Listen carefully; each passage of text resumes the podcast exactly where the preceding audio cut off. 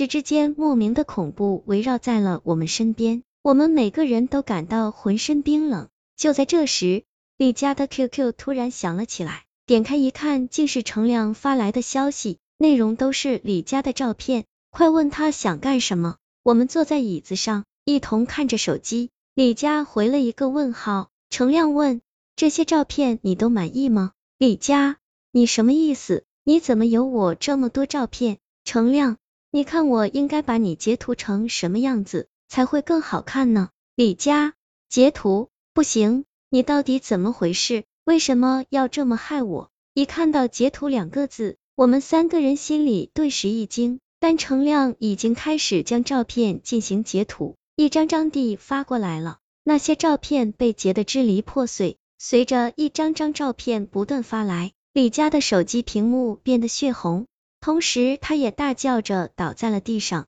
我跟明凯吓得急忙退到了一边。李佳张着大嘴，砰的一声从中间炸开了一条裂缝，鲜血溅了一地，而这条裂缝却又慢慢扩大，很快。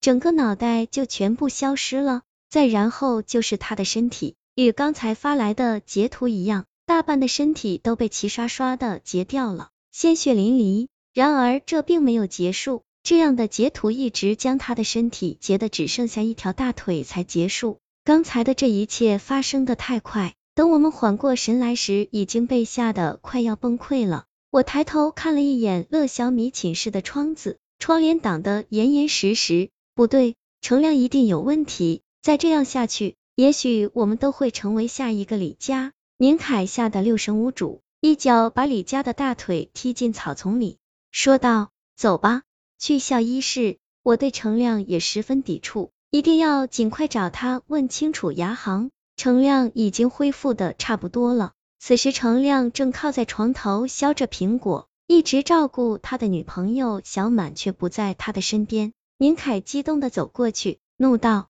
程亮，你到底在搞什么鬼？那些截图是怎么回事？”程亮茫然的看着我们，问：“什么截图？你还装？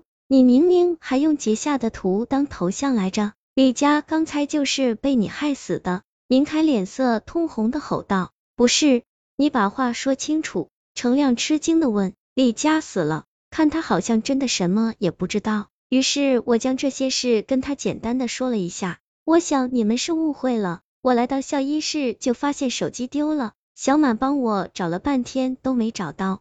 可你那天不是去机房上网了吗？我问。程亮回答说，那次是因为我的手机没流量了，又刚好跟小满发生了矛盾，他还不接我电话，我才着急去上网跟他解释。但我刚一上线没多久就撞鬼了。这可能也是我后来晕倒的原因吧。撞鬼？我看你是骗鬼呢。明凯一脸不相信的说。我急忙让程亮说下去，因为那个鬼我也看到了。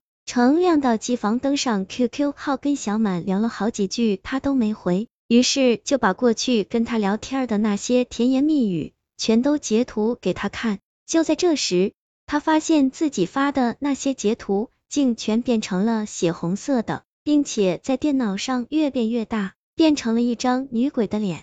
程亮吓得大叫起来，觉得那个女鬼离他越来越近，伸出双手打算把他像截图一样截成碎片。他慌慌张张的向后跑去，脚下一绊，竟摔得晕了过去。我愣住了，恐惧的说：“如果是这样的话，那当时我打过去的电话是谁接的？”程亮紧张的说：“当当然是那个女鬼了。”我想了想，说：“先别管这个了，你快拿我手机登上你的 QQ 看看。”程亮拿过去就上了 QQ，点开一看，所有的 QQ 好友全部清零，而头像上却是一张黑白的右手照。怎么会这样？之前头像上不是李佳的照片吗？我疑惑的问道。可能是因为李佳现在已经死了吧？J 成亮说完话，忽然发现旁边的明凯脸色看不对，便问他怎么了。明凯惊恐的说：“这这右手好像是从我的一张照片上面截图下来的。”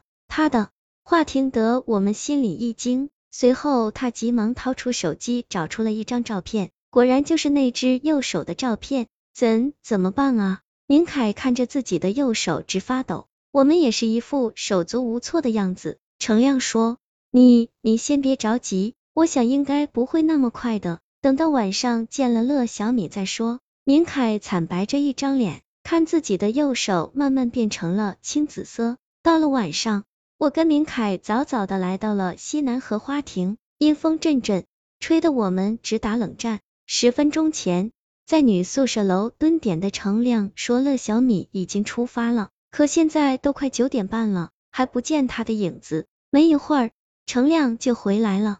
怎么样了？不怎么样。你是不是看错了？乐小米根本就没来啊！我回答道。不会吧？程亮四处张望着，说道。我们三个四处找起来。就在这时，明凯突然叫了一声，他的右手开始水肿，青紫色的血管就像快要爆开一样。明凯哽咽着，我还不想死啊！接他的右手越变越大，竟齐刷刷的出现了几道血口子，很快就把整只手裂得支离破碎。明凯疼得在地上直打滚，我们只好先把他送往医院。但同一时间，我忽然听到背后有声音，于是转身看了过去。程亮那边好像有人。听了我的话，两个人都停了下来，就连明凯也让我们过去看看。程亮扯下衣服包裹住了明凯的伤口，然后跟我走了过去。荷花亭中的人正是乐小米，他揉着额头坐在地上。一脸茫然的表情，自言自语的说：“我怎么会在这里？你还装蒜？”程亮怒道：“要不是你弄的什么奇怪的截图，李佳和明凯怎么会一死一伤？”乐小米被这突如其来的声音吓了一跳，回头问：“你说什么？